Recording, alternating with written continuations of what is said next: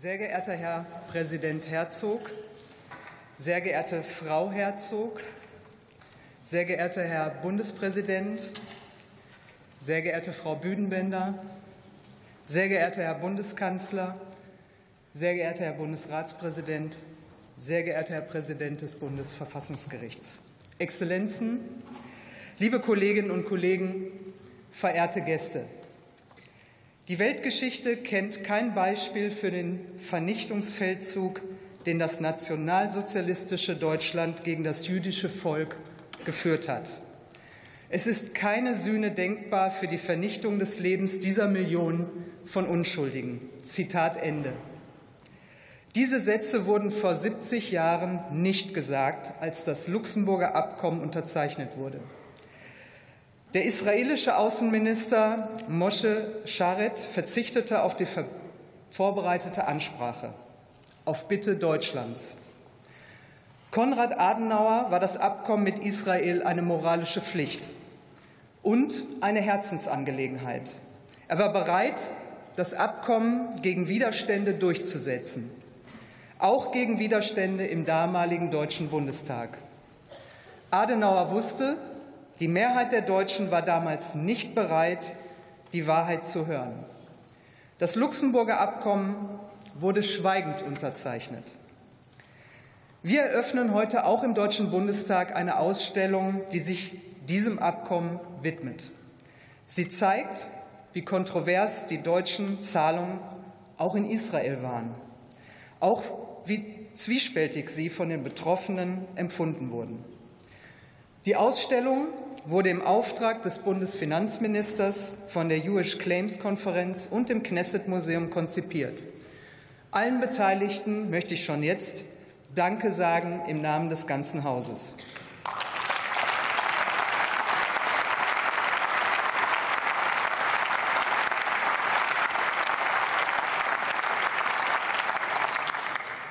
Ich zitiere noch einmal Moshe Sharet. Die Weltgeschichte kennt kein Beispiel für den Vernichtungsfeldzug, den das nationalsozialistische Deutschland gegen das jüdische Volk geführt hat. Es ist keine Sühne denkbar für die Vernichtung des Lebens dieser Millionen von Unschuldigen. Diese Worte vor 70 Jahren, sie wurden nicht ausgesprochen, für uns heute unvorstellbar. Wir übernehmen heute die Verantwortung für die deutschen Verbrechen. Diese Einsicht hat sich erst im Laufe der Jahrzehnte und gegen starke Widerstände durchgesetzt. Wir verdanken sie unter anderem der Arbeit der Gedenk- und Erinnerungsstätten und vor allem dem Engagement vieler Opfer von einst, die die Kraft gefunden haben, über ihre Erlebnisse zu sprechen.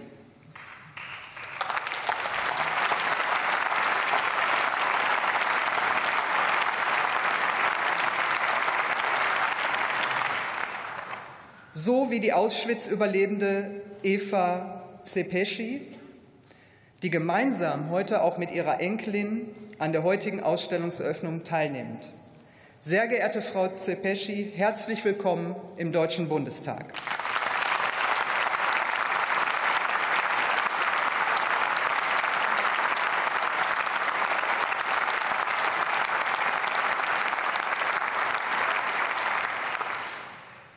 Deutschland kann nicht wieder gut machen, was nie mehr gut zu machen ist. Der millionenfache Mord an den europäischen Juden.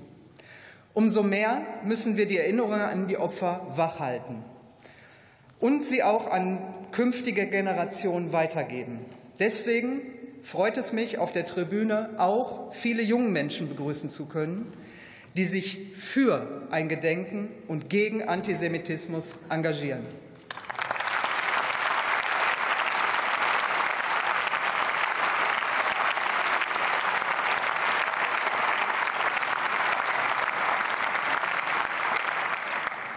Noch einmal sehr deutlich zu betonen, aus der Vergangenheit folgt für uns Deutsche die Verantwortung auch für die Gegenwart. Jüdinnen und Juden müssen in Deutschland sicher sein. Deutsche Juden, israelische Juden, Juden aus aller Welt. Es ist zutiefst schmerzhaft, wenn wir diesem Anspruch nicht gerecht werden.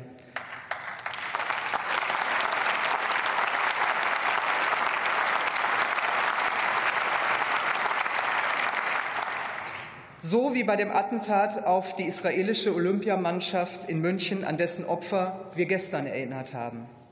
Auch ich möchte Sie, Herr Präsident, und Angehörige der Opfer um Vergebung für die Fehler und Versäumnisse Deutschlands von 1972 und den quälenden Jahrzehnten danach bitten.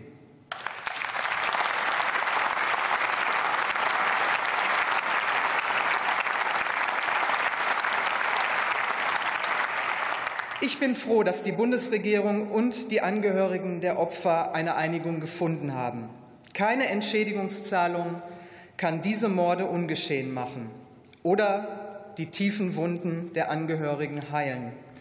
Aber diese Einigung bedeutet eine Anerkennung ihres Leids. 50 Jahre nach dem entsetzlichen Attentat liegt darin zwar ein spätes, aber ein wichtiges Zeichen der Verantwortung. Und es ist wichtig, dass die Geschehnisse von damals untersucht und aufgearbeitet werden. Auch heute gibt es Hass, der sich gegen Juden und gegen Israel richtet.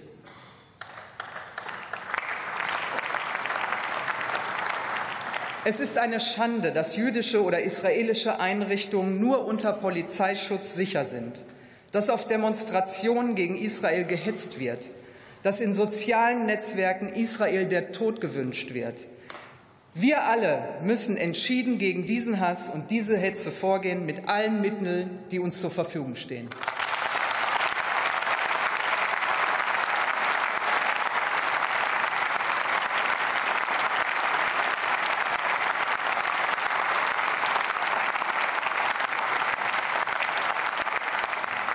Antisemitische Taten kommen nicht aus dem Nichts. Sie werden auch möglich durch Wegsehen, durch falsch verstandene Toleranz, durch Selbstgewissheit.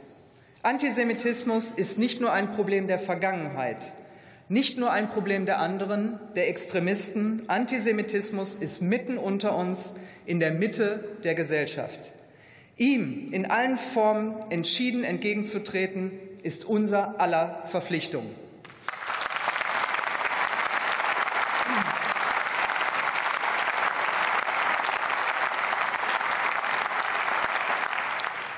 Hinzu kommt, Antisemitismus ist subtiler geworden. Es zeigt sich in neuen Formen, die die alte Judenfeindschaft auf den heutigen Staat Israel übertragen.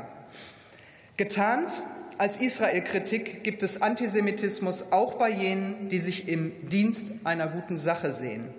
Dem Antisemitismus darf kein Forum geboten werden, nirgendwo auf der Welt und erst recht nicht bei uns in Deutschland.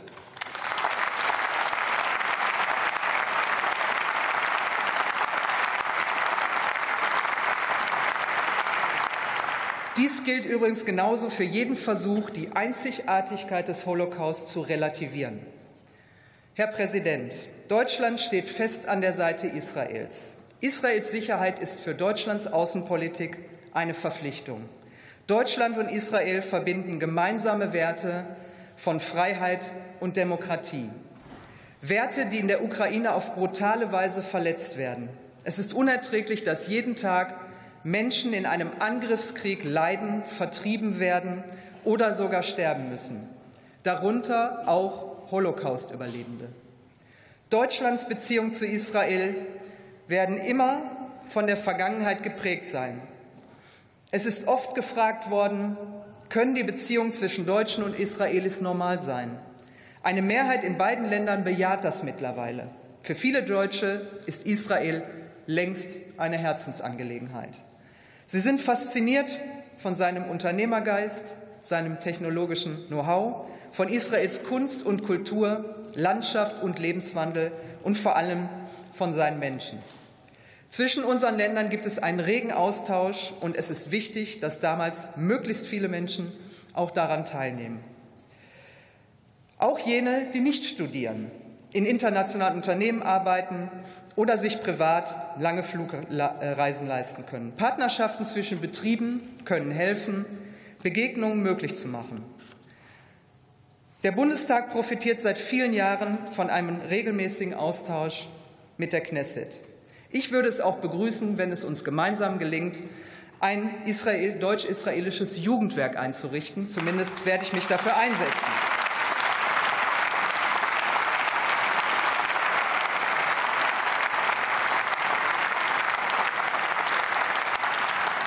Wir brauchen die persönliche Begegnung für ein tiefgreifendes und auch nachhaltiges Verständnis füreinander. 35 Jahre nach dem Luxemburger Abkommen im Jahr 1987 besuchte zum ersten Mal ein israelischer Präsident Deutschland. Er war auch hier im Reichstagsgebäude zu Gast. Damals stand die Mauer noch in Sichtweite. In seiner Berliner Rede sprach Chaim Herzog von einer, ich zitiere, unsichtbaren Mauer zwischen unseren beiden Völkern, einer Mauer, vor der wir nur schweigend stehen können. Zitat Ende. Herr Präsident, Ihr Vater war der erste Präsident Israels, der das Reichstagsgebäude aufsuchte. Sie sind der fünfte israelische Präsident, der vor diesem Deutschen Bundestag heute das Wort ergreift. So unglaublich es Ihrem Vater erschien, es ist uns gelungen, die Mauer des Schweigens abzutragen. Für uns Deutsche ist es ein Geschenk, Israelis und Deutsche sprechen miteinander über die zutiefst schmerzhafte Vergangenheit, aber auch über die gemeinsame, hoffnungsvolle Zukunft.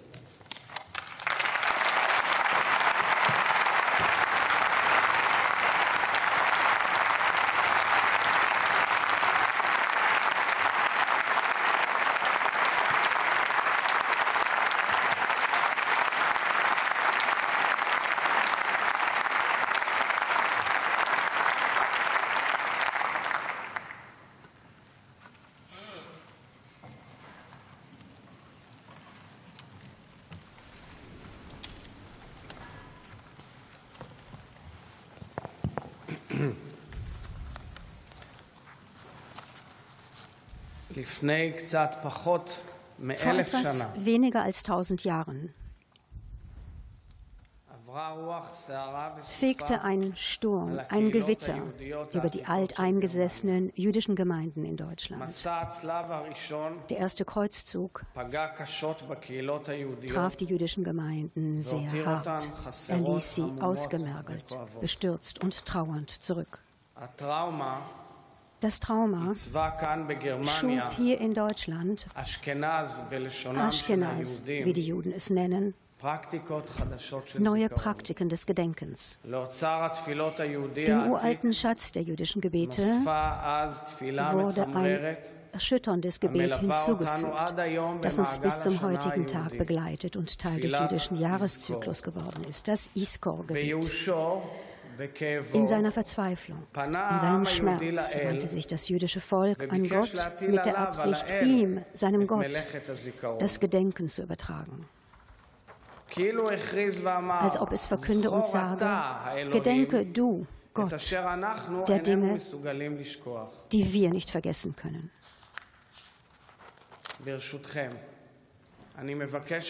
Meine Damen und Herren, ich möchte heute als Präsident des Staates Israel, des Staates des jüdischen Volkes, meine Ansprache an Sie mit dem Iskor-Gebet eröffnen, dass ich dem seligen Andenken unserer Brüder und Schwestern widme, die von den Nazis und ihren Helfern getötet, niedergemetzelt, vernichtet wurden. Bitte erheben Sie sich für das Iskor-Gebet.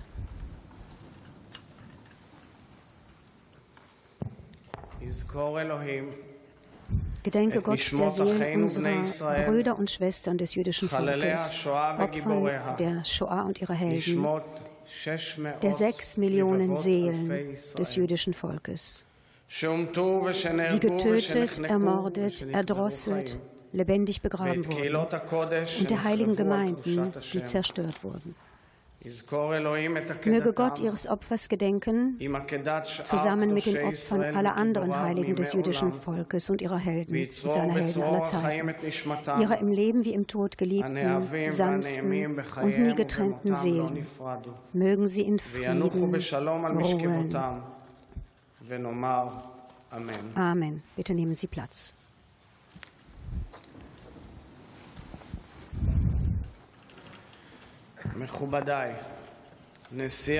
Verehrter Präsident der Bundesrepublik Deutschland, mein guter Freund, Herr Frank-Walter Steinmeier und seine Gemahlin Frau Elke Büdenbender, verehrter Bundeskanzler, Herr Olaf Scholz, Verehrte Bundestagspräsidentin, Frau Bärbel-Baas, vielen Dank für Ihre bewegenden Worte. Verehrter Präsident des Bundesrates, Herr Bodo Ramelow, verehrter Vorsitzender des Bundesverfassungsgerichts, Herr Stefan Harbart, liebe Führungspersönlichkeiten aus allen Lebensbereichen Deutschlands, meine Damen und Herren, ich stehe heute vor Ihnen, ich stehe jedoch nicht alleine hier.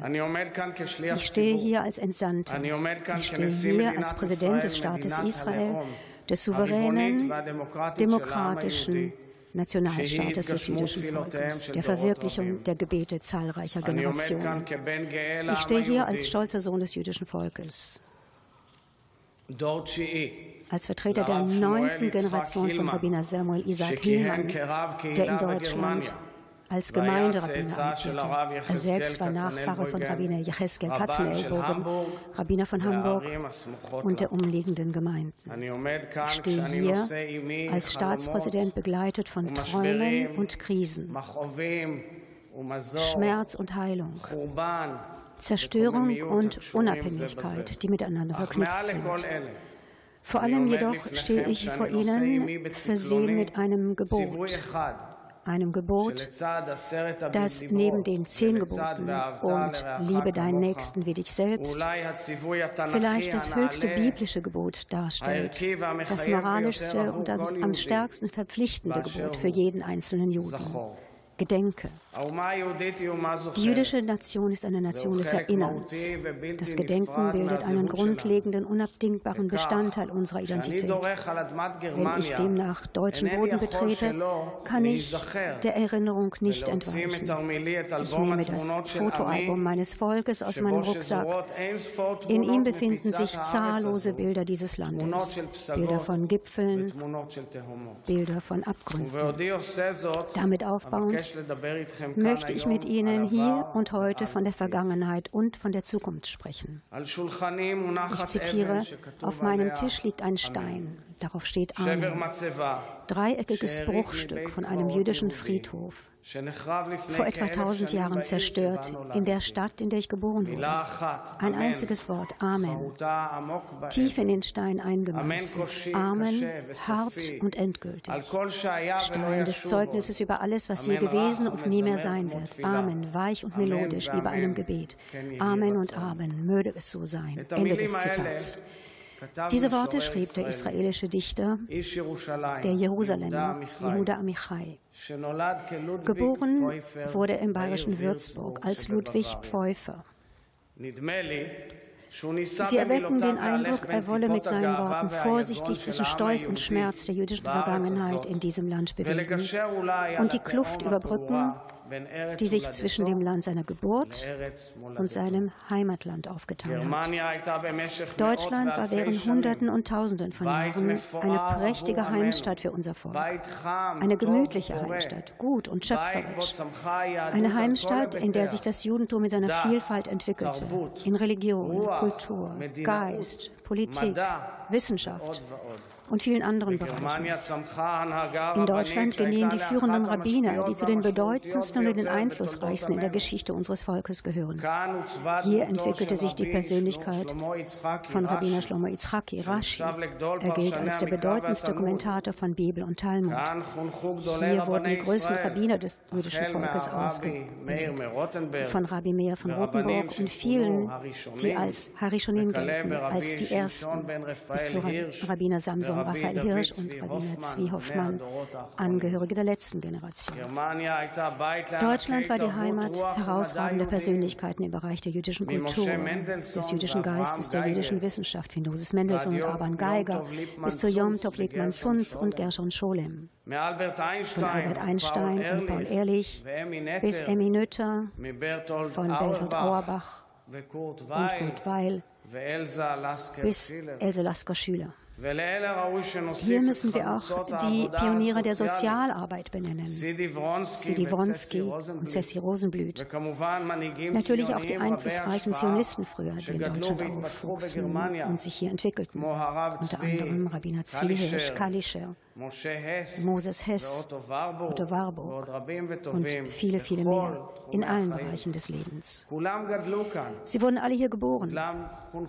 Sie alle wurden hier erzogen, ausgebildet. Ihre Persönlichkeiten wurden hier geformt. Sie leisteten ihren Beitrag zum Ausschwung des Judentums. Sie leisteten ihren Beitrag zum Ausschwung Deutschlands. Daher ist dieses Land ihr Land im innersten und tiefsten DNA meines Volkes verankert. Aber, meine Damen und Herren, und das ist kein Geheimnis, dieses Land Deutschland war der Ort, an dem die größten Gräueltaten verübt das jüdische Volk, die gesamte Menschheit im Laufe der Geschichte zu erdulden hat. Angefangen mit Pogromen, Aufständen und Massakern, Zerstörung ganzer jüdischer Gemeinden, die in den vergangenen tausend Jahren immer wieder auftraten bis zum tiefsten Abgrund der Geschichte des menschlichen Zusammenlebens, der Shoah. Die Geschichte der Menschheit kennt kein Beispiel für die von den Nazis und ihren Helfern begangenen Taten zur Vernichtung des jüdischen Volkes. Nie war ein Land, wie Nazi-Deutschland es war, verantwortlich für den Verlust jeglicher Menschlichkeit, jeglicher Barmherzigkeit, verantwortlich für die Absicht, mit so unerbitterlicher Grausamkeit ein ganzes Volk auszulöschen.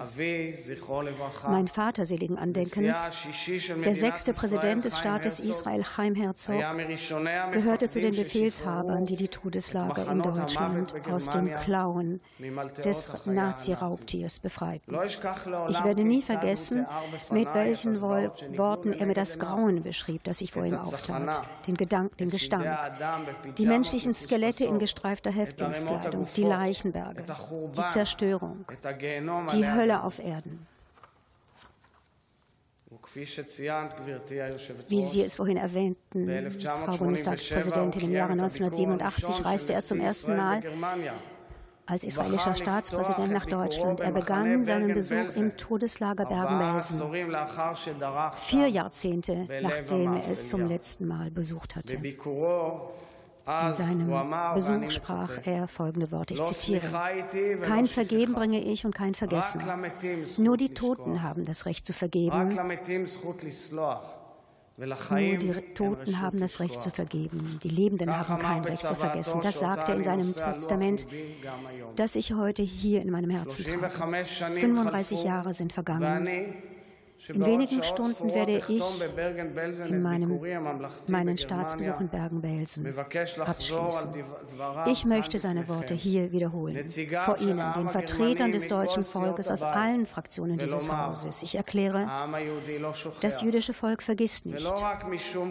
Und nicht nur aufgrund unserer Pflicht den Generationen der Vergangenheit gegenüber, sondern aufgrund unserer Verpflichtung gegenüber den Generationen der Zukunft. Es ist nicht leicht die Auseinandersetzung mit dem Gedenken erschüttert. Sie ist von ihrem Wesen her komplex. Sie ist komplex, hart und schmerzhaft für die Deutschen, da es immer Menschen geben wird, die alles verleugnen, die sich als Angeklagte fühlen oder die ganz einfach die Vergangenheit ruhen lassen wollen. Auf eine ganz andere Art und Weise ist sie auch in Israel komplex, hart und schmerzvoll. Wir es wollen oder nicht, das Andenken an die Shoah bildet einen grundlegenden Teil unserer nationalen Identität. Ein Volk, zu dessen historischem Gedenken so fürchterliche, unmögliche Erfahrungen, tiefste Abgründe gehören, ist kein Volk wie jedes andere. Trotz allem, meine Damen und Herren, auch wenn wir uns auf den Wegen des Gedenkens nicht begegnen können, müssen wir uns im Umfeld der Bedeutung begegnen, dem Gedenken Bedeutung verleihen. Das bedeutet, das Gedenken als Verpflichtung, als moralische Auflage, als Verantwortung zu sehen. Die Vergangenheit kann man nicht überbrücken. Die Zukunft jedoch gehört uns. Sie bringt eine große Verantwortung in sich. Daher muss sie uns beiden gehören. Uns beiden, uns und ihnen.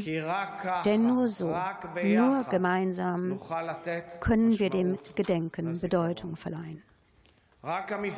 Nur durch die Begegnung, die Vertiefung der Beziehungen, die hartnäckige gegenseitige Verpflichtung zur Freiheit, zur Menschlichkeit, zur Demokratie, neben einem beständigen Treuegelöbnis für die Freiheit und Sicherheit des Staates Israel und das Wohlergehen des jüdischen Volkes sichern beide Völker die Bedeutung des Gedenkens, werden sie als Beispiel für die ganze Menschheit gelten.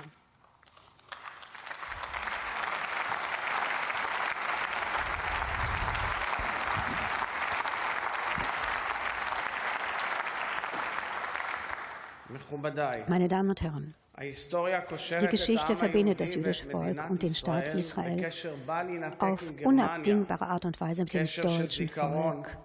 Eine Verbindung des Gedenkens, der Bedeutung, die auf den Ebenen der Vergangenheit, der Gegenwart und der Zukunft ihren Ausdruck finden muss, auf der Ebene der Vergangenheit. Wir müssen die Shoah weiterhin lehren und erlernen, weiterhin ohne Einschränkung und Furcht erforschen, die Wirklichkeit schonungslos betrachten, mit allen Kräften gegen die Holocaust-Leugnung ankämpfen, die Faktoren besprechen, die zur Shoah führten, jeden Stein umdrehen, versuchen zu verstehen, was unfassbar ist auf der Ebene der Gegenwart. Die Hauptaufgabe, die uns tagtäglich von morgens bis abends verpflichtet, die hassverbreitenden Stimmen nicht zu ignorieren, sondern sie im Netz, in den sozialen Netzwerken, auf der Straße oder in den politischen Machtzentren. Wir müssen Antisemitismus und Rassismus den Kampf ansagen entschieden, eindeutig, kompromisslos. Den Weg suchen, den wir gemeinsam beschreiten.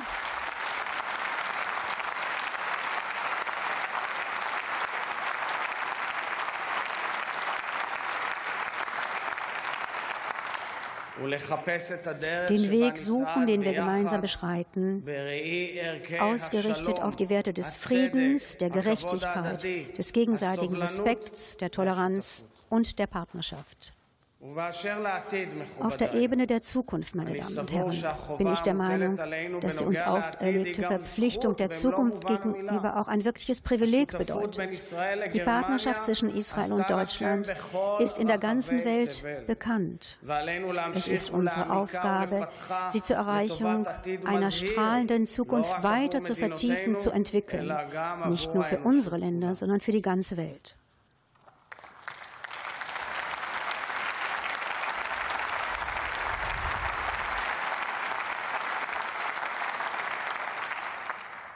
Der Staat Israel ist heute ein Beispiel von Wiederaufbau, von Erfolg, von überragendem Beitrag an die Menschheit im Bereich der Kultur, der Medizin, der akademischen Welt, der Wissenschaft und vielen weiteren Bereichen. Israel hat im Laufe der Jahre in den verschiedensten Sektoren mit europäischen Ländern starke Partnerschaften aufgebaut. Und beteiligt sich an Bestrebungen, weltweite Krisen zu lösen, unter anderem die Klimakrise. Mein Land spielt eine große Rolle, die zum Umgang mit dieser Krise beitragen und zur Entwicklung weiterer Technologien im Nahen Osten hat sich Israel zum treibenden Motor Motor in der Entwicklung von Partnerschaften in der gesamten Region entwickelt. Die Abraham-Abkommen folgten den vorherigen Friedensabkommen. Normalisierung, Dialog und Annäherung erlauben es Israel, gute Nachbarschaftsbeziehungen Erfolg und nie dagewesenes Wachstum in unserer Region aufzubauen. Nie haben wir Kritik gefürchtet, nie haben wir Kritik unterbunden. Eines werden wir von unseren Kritikern jedoch immer verlangen, alles auf die Wahrheit hin zu prüfen. Israel streckt seine Hand zum Frieden aus. Das ist die Wahrheit. Die herzlichen und tiefen Verbindungen mit einigen unserer Nachbarn sind wahr. Das gilt auch für die große Bedeutung, die sich auf die gesamte Region erstreckt. Auch das ist die Wahrheit. Seit eh und je strebt Israel, und er wird es auch weiterhin tun, gute nachbarliche Beziehungen mit, und Frieden mit allen Staaten und Völkern des Nahen Ostens. An. Dieses Bestreben geht auch weiter. Und das gilt selbstverständlich auch für unsere palästinensischen Nachbarn. Dies ist ein von Hoffnung und Glauben getragenes Ziel, das wir nie aufgeben, aufgegeben haben und das wir auch in Zukunft nicht aufgeben werden. Es verpflichtet uns und auch die Palästinenser, der Realität in die Augen zu sehen und alle Anstrengungen zu unternehmen, sie zum Guten zu wenden.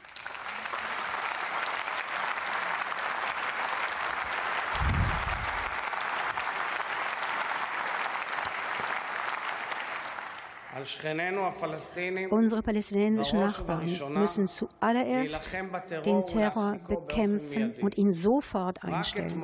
Erst gestern haben wir, Bundespräsident Steinmeier und ich, mit den Angehörigen der Opfer und mit israelischen und deutschen Führungspersönlichkeiten den 50. Jahrestag des auf deutschem Boden erfolgten fürchterlichen Massakers, bei dem elf israelische Sportler ermordet wurden, die an den Olympischen Olympischen Spielen 1972 in München teilnehmen wollten. Die palästinensischen Terrororganisationen tragen die Verantwortung für, diesen abscheulich, für diese abscheulichen Morde. Ein Verbrechen, das nicht nur die grundlegenden Werte der Menschenwürde und der Unversehrtheit des Lebens traf, sondern auch den Sport, als solchen und insbesondere den Geist der Olympischen Spiele. Das gilt auch für die Verantwortung für weitere, nicht weniger entsetzliche Terrorakte, die seitdem und bis zum heutigen Tage verübt werden. Aus diesem Anlass möchte ich Ihnen, Herr Bundespräsident Frank-Walter Steinmeier, danken, Herrn Kanzler Scholz und der Bundesrepublik für die und die bayerische Regierung für die Bemühungen, die die Verständigung mit den Angehörigen der Opfer ermöglicht haben. In ihrem Kern verankert ist die Übernahme der Verantwortung. Verantwortung für eine objektive historische Untersuchung und eine gewisse Linderung des Schmerzes für die Angehörigen, die den furchtbaren Schmerz bis ans Ende ihrer Tage in sich tragen werden. Ich danke Ihnen für die bewegende Zeremonie, die gestern in München stattfand mit den Olympischen Verräten und mit jungen Menschen aus Israel und Deutschland natürlich auch mit den Trauerfamilien. Meine Damen und Herren, Israel ist Teil der internationalen Bestrebungen, die radikalen Kräfte aufzuhalten, die Terror, Trauer und Zerstörung verbreiten und jeden Bürger dieser Erde bedrohen wollen. Auch in unserer Generation, zu unserer Zeit, bedrohen düstere, hasserfüllte, vom Iran angeführte Kräfte nicht nur den Staat Israel, nicht nur das Gleichgewicht im Nahen Osten, sondern die gesamte Welt.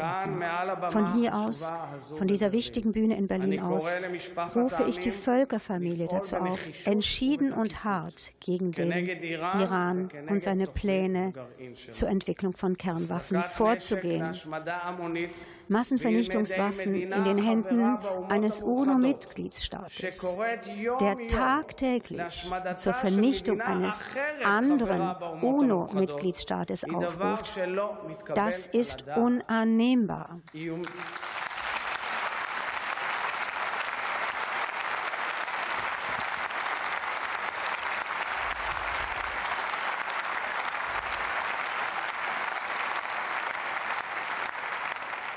Bedrohungen und Handlungen zur Vernichtung des Staates Israel sind unannehmbar. Die Vorgaben müssen ganz eindeutig sein. Wer die Shoah leugnet, wer aus Hass und Aggression handelt, wer die Daseinsberechtigung des Staates Israel bedroht, hat keinen Anspruch auf die Unterzeichnung Vertretung Verträgen, die ihn nur bestärken, hat kein Anrecht auf Vergünstigungen oder Gelder, hat kein, auf gar keinen Fall Anrecht auf Zugeständnisse.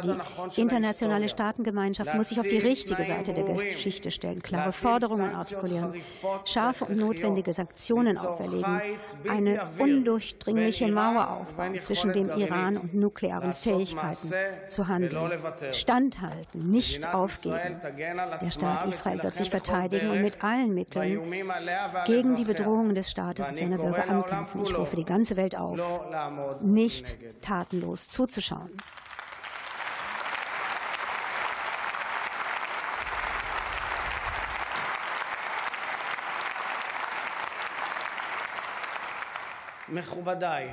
Meine Damen und Herren, verehrte Vertreter des deutschen Volkes, Deutschland und das deutsche Volk haben ihr Land und ihre Gesellschaft nach dem Zweiten Weltkrieg auf bewundernswerte und inspirierende Weise wieder aufgebaut.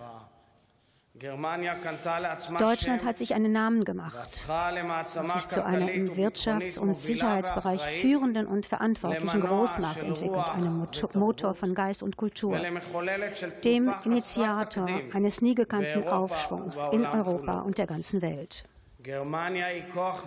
Deutschland ist eine führende Kraft und eine bedeutende Kraft in Europa und in der NATO. Gerade jetzt wird das besonders offensichtlich bei der Unterstützung der Unversehrtheit und des Friedens der Ukraine. Ich bin davon überzeugt, dass Deutschland eine führende Rolle spielen wird in der Lösung dieser furchtbaren Tragödie, die das ukrainische Volk betrifft.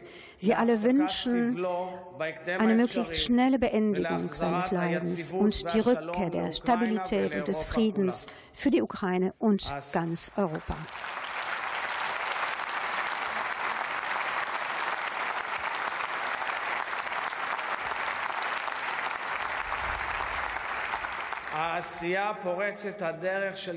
Die bahnbrechenden Errungenschaften im Sozialversorgungsbereich beruhen auf einer fortschrittlichen Weltanschauung, der Beitrag zur Gleichberechtigung, die Sorge um die Schwachen, der Aufbau einer beeindruckenden, stützenden und würdevollen Infrastruktur für Bedürftige bilden einen Rahmen der Menschlichkeit und der Würde des Menschen, beispielgebend für ganz Europa, das in der ganzen Welt geschätzt wird.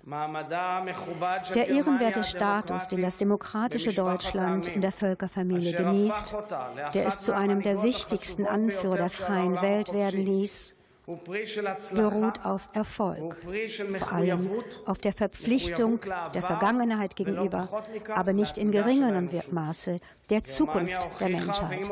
Deutschland hat bewiesen und beweist es weiterhin, dass es der Erinnerungskultur und dem Gedenken erhebliche Anstrengungen widmet. Gleichzeitig setzt es sich intensiv ein im Bereich der Innovation, des Unternehmertums, der Wissenschaft, der Technologie, Forschung und vielem mehr in allen Bereichen, von denen unsere Zukunft als Menschheit abhängt. Der Staat Israel ist stolz auf seine Partnerschaft mit Deutschland und weiß die tiefe Freundschaft, das mutige Bündnis, das zwischen unseren Ländern geschlossen wurde und den deutschen Beitrag zur Sicherheit und zum Erfolg Israels sehr zu schätzen. Ich bin der festen Überzeugung, dass unsere gemeinsamen Werte, die tiefe Freundschaft zwischen unseren Ländern, beitragen wird zur Festigung unserer Freundschaft, unserer Partnerschaft, zur Fortsetzung des Weges, den Israel und Deutschland gemeinsam beschreiten, Seite an Seite, Hand in Hand, auf eine erfolgreiche, hoffnungsträchtige Zukunft hin. Meine Damen und Herren, der israelische Dichter, den ich zu Beginn meiner Worte zitierte, Yehuda Amichai, dessen Name aus der Verbindung der Satzkomponenten zusammengesetzt ist, Ha'am Sheli Chai, mein Volk lebt, schließt den Gesicht Gedichtsband, indem er noch einmal den Stein auf seinem Schreibtisch in Jerusalem anspricht, den Stein aus einem Grabstein in, seinem, in seiner Geburtsstadt in Deutschland. Ich möchte zum Abschluss meiner Worte hier heute noch einmal aus einem Gedicht zitieren und die Hoffnung aussprechen, dass seine Worte die Grundlage für unsere weitere Partnerschaft bilden, die von der Vergangenheit und der Zukunft genährt wird. Hier seine Worte. Dieser Stein auf meinem Schreibtisch schenkt mir Ruhe. ein Stein der Wahrheit, unverrückbar, weiser als alle Steine der Weisen, Stein von zerbrochenem Grabstein. Und doch ganz, wie nur etwas sein kann. Stein des Zeugnisses über alles, was je gewesen, alles, was je sein wird. Ein Stein des Amens und der Liebe. Amen. Amen. Möge es so sein. Vielen Dank.